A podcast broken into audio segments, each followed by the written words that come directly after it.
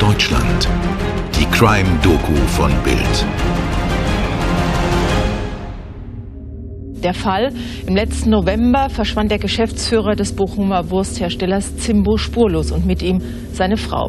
Die Polizei tappte zunächst völlig im Dunkeln, vermutete ein Wirtschaftsverbrechen. Eine WDR-Lokalsendung aus dem Jahr 1997. Da ging es schon um den Strafprozess. Am Anfang dieser Geschichte standen aber ratlose Polizisten und ein doppelter Vermisstenfall. Die Wahrheit dahinter machte alle umso fassungsloser. Und damit herzlich willkommen zu einer neuen Folge Tatort Deutschland. Ich bin Toni Heyer. Und mein Name ist Mirko Kasimir. Hallo und herzlich willkommen auch von mir. Wie ihr gleich hören werdet, unterstützt uns auch dieses Mal wieder Bildreporter Frank Schneider. Im November 1996 machen sich Freunde und Angehörige Sorgen um den 43-jährigen Peter Schulte-Berthold und seine sechs Jahre jüngere Frau Christine. Die beiden kommen aus Witten in Nordrhein-Westfalen. Berthold ist Manager beim bekannten Fleischhersteller Zimbo. Am 7. November stehen in vielen Zeitungen Meldungen wie diese aus dem Hamburger Abendblatt. Das Ehepaar aus Witten, das mit Wurst- und Fleischwaren zu Millionären wurde, ist seit Tagen verschwunden. Einzige Spur der Polizei, Blut vor der Garage. Wurde der Geschäftsführer gekidnappt? Eine Familientragödie? Fest steht, gestern sollte Berthold für die Lüdenscheider Fleischfirma Zimbo nach Ungarn fliegen. Doch auf dem Flughafen kam er nie an. Sein Firmenwagen, ein Mercedes der E-Klasse, ist ebenfalls verschwunden. Schulte Berthold war die rechte Hand von Zimbo-Chef Reinhold Zimmermann. Er arbeitete seit den 60er Jahren für ihn. Zimbo Senior Zimmermann, er hat sich weder krank noch abgemeldet. Es muss etwas Furchtbares passiert sein.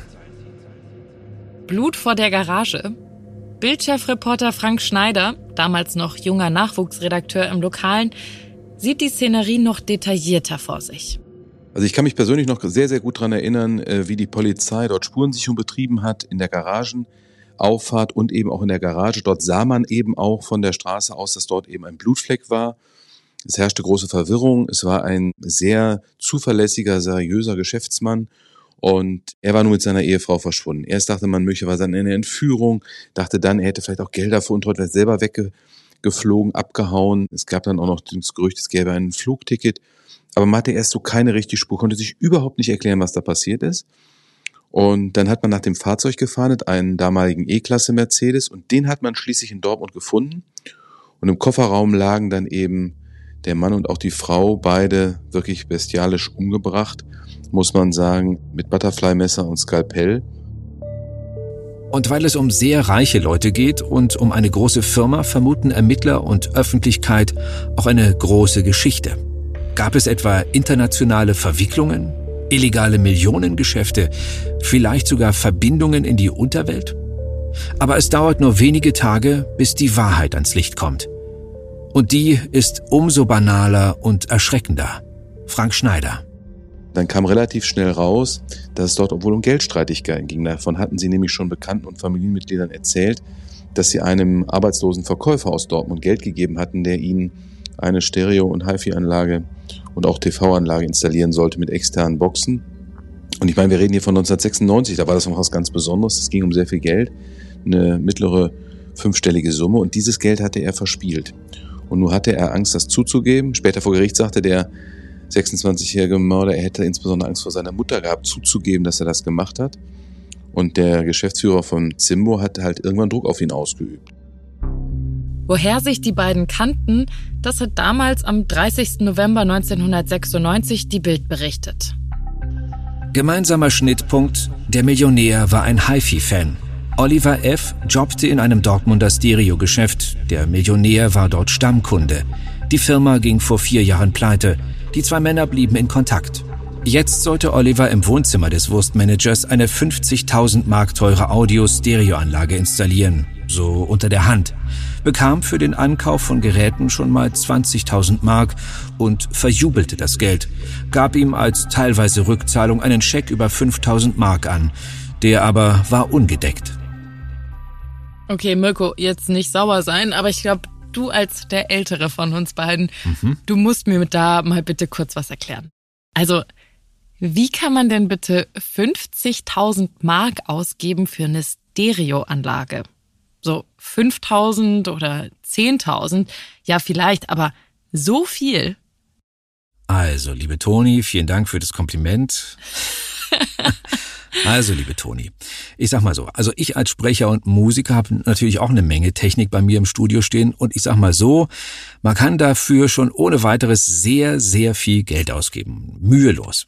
Und so hochpreisige HiFi-Anlagen, ja, das war schon immer so ein Special Interesting und sicher nur einer ganz bestimmten Klientel vorbehalten, nämlich der, die sich das wirklich leisten kann und die dann solche Technik auch irgendwie, ja, als Prestige ansieht. Naja, okay, also ich würde von dem Geld jetzt zum Beispiel lieber eine Weltreise machen oder andere Dinge kaufen, aber okay, das darf ja jeder mit seinem Geld machen, wie er möchte. Zurück zum Fall. Wir wissen jetzt, wie der Wurstmillionär seinen Mörder kennengelernt hat. Aber wie kam die Polizei ihm auf die Spur? Er ist aufgeflogen, weil es Spuren gab in seine Richtung, weil es eben um dieses Geld ging. Davon hatten sie Familienmitgliedern schon erzählt. Und dann hat er später, als die Polizei ihn befragt hat, sich relativ schnell in Widersprüche verwickelt und relativ schnell die Taten auch gestanden und äh, ist dann relativ schnell, nachdem die beiden im Auto gefunden wurden, auch in Untersuchungshaft gegangen und dann später eben auch verurteilt worden. Bild ordnet unseren Täter damals so ein. Oliver F., 26 aus Dortmund. Arbeitsloser Kaufmann, einziger Sohn ehrbarer Eltern. Sein Vater war Gefängnisbeamter.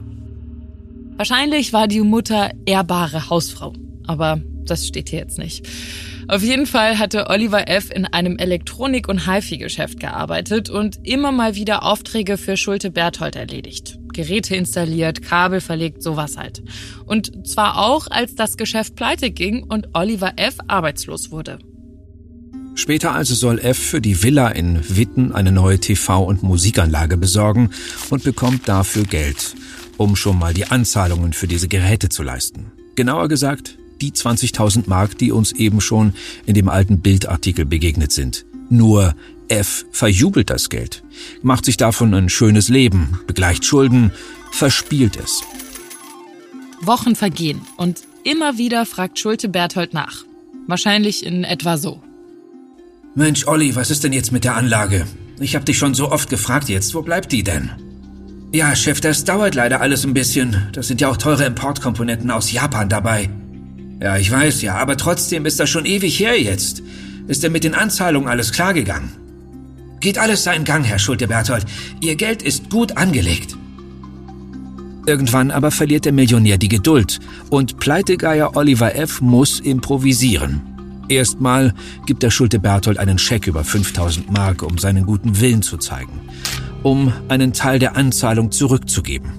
Aber der Scheck ist nicht gedeckt.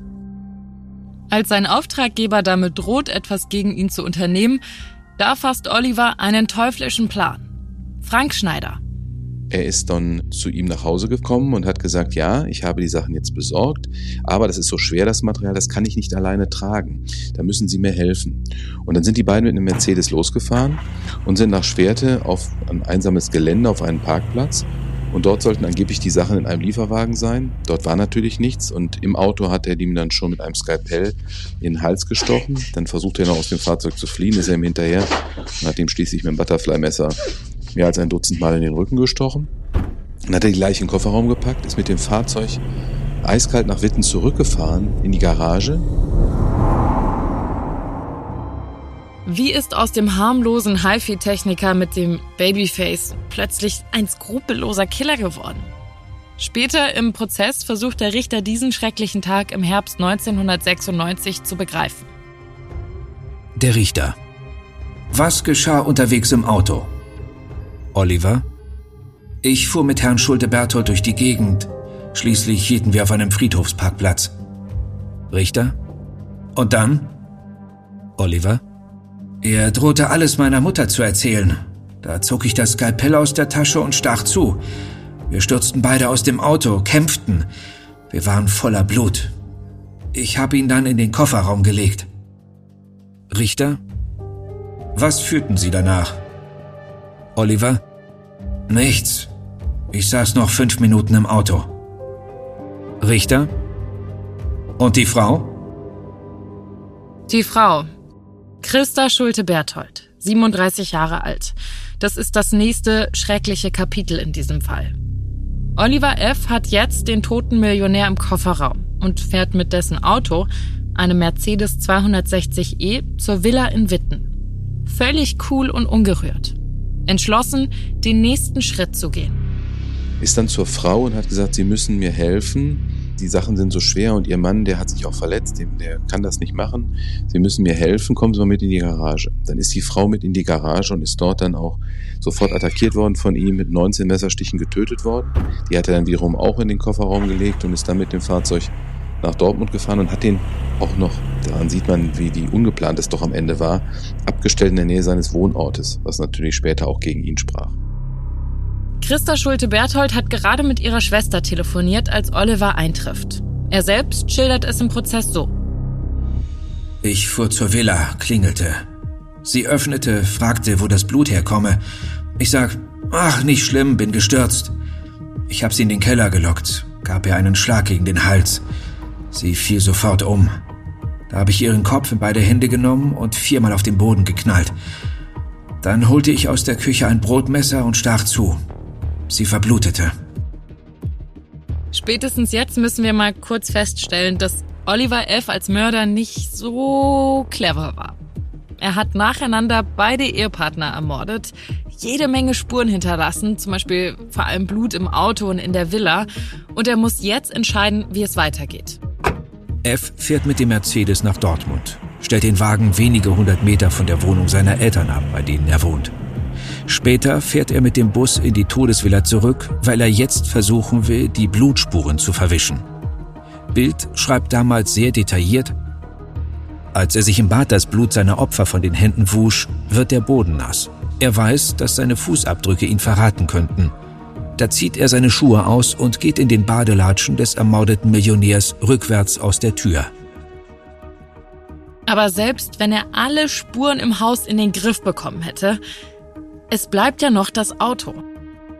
Der damalige Leiter der Mordkommission sagte eben, es war alles voll Blut und dort lag auch die Tatwaffe mit dem Kofferraum, das Messer, außerdem auch die Personalpapiere und er hat das mehr oder weniger einfach alles in den Kofferraum geschmissen, den Kofferraumdeckel zugemacht, den Wagen weggefahren, als wäre es dann so mehr oder weniger nicht passiert. Aber Oliver F. scheint sich seiner Sache sehr sicher zu sein. Tatsächlich fährt er, als das Ehepaar schon gesucht wird, zur Polizei. Er meldet sich als Zeuge. Er habe die Eheleute als letztes lebend gesehen, als er im Haus schon mal die Installationsarbeiten für die neue Stereoanlage vorbereitet habe. Einen Tag später steht die Polizei vor der Tür der Familie F, um Oliver zu verhaften. Ein Neffe des ermordeten Paares wusste von dem Streit ums Geld und hatte sich bei den Ermittlern gemeldet. Der Fall ist schnell gelöst. Nach wenigen Tagen ist der Schuldige ermittelt und im darauffolgenden Jahr läuft der Prozess. Vor seiner Mutter wollte er nicht als Betrüger erscheinen und deshalb steht seit heute ein 26 Jahre alter Mann wegen Doppelmordes vor dem Landgericht in Bochum. Der Fall, im letzten November verschwand der Geschäftsführer des Bochumer Wurstherstellers Zimbo spurlos und mit ihm seine Frau. Die Polizei tappte zunächst völlig im Dunkeln, vermutete ein Wirtschaftsverbrechen. Als dann Tage später die Leichen der Eheleute gefunden wurden, wollte man das Motiv für den Doppelmord kaum glauben. Opfer und Täter hatten sich wegen eines Fernsehers und einer Stereoanlage gestritten. Und der Täter, der das Geld für die Geräte unterschlagen hatte, fürchtete sich vor dem Ärger mit seiner Mutter. Oliver F. wird schließlich wenig überraschend wegen vorsätzlichen zweifachen Mordes zu lebenslanger Haft verurteilt. Und was ich ganz spannend finde an diesem Fall, Oliver hat überhaupt gar keine Skrupel, alle zu belügen und zu betrügen und sogar Morde zu begehen. Also ich meine, er hätte auch einfach sagen können, ich habe das Geld ausgegeben, ich habe mich nicht darum gekümmert und ich kann es dir auch nicht zurückzahlen. Aber er geht so weit, dass er ein Ehepaar ermordet, nur um zu verhindern, dass seine Mutter von seinem ganzen Lebensstil, von seinen Schulden und von all seinen Fehlern irgendetwas mitbekommt. Sehr gut gesagt, Toni. Und damit sind wir am Ende unseres heutigen Falls angelangt. Wir freuen uns, dass ihr mit dabei wart und wie immer freuen wir uns auch natürlich, wenn ihr uns Kritik schreibt, wenn ihr uns Fallvorschläge schickt, wenn ihr uns einfach Nachrichten schickt und uns schreibt, wie toll ihr uns findet. wie das geht, das findet ihr wie immer in den Show Notes. Das Skript zum heutigen Fall, das stammt von Stefan Netzeband und viele Einzelheiten von Frank Schneider. Aufnahme und Schnitt Toni Heyer, Postproduktion Schwarz Audio Berlin.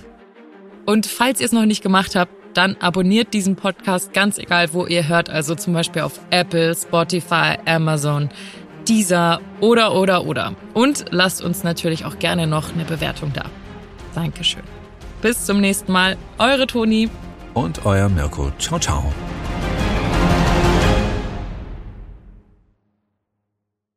Dir hat diese Folge von Tatort Deutschland gefallen? Du bekommst von True Crime einfach nicht genug. Dann hör jetzt in unsere weiteren Folgen rein. Hier warten mehr als 200 spannende Fälle auf dich, wie das Verschwinden von Rebecca Reusch, der Prozess gegen O.J. Simpson oder die Entführung von Ursula Herrmann.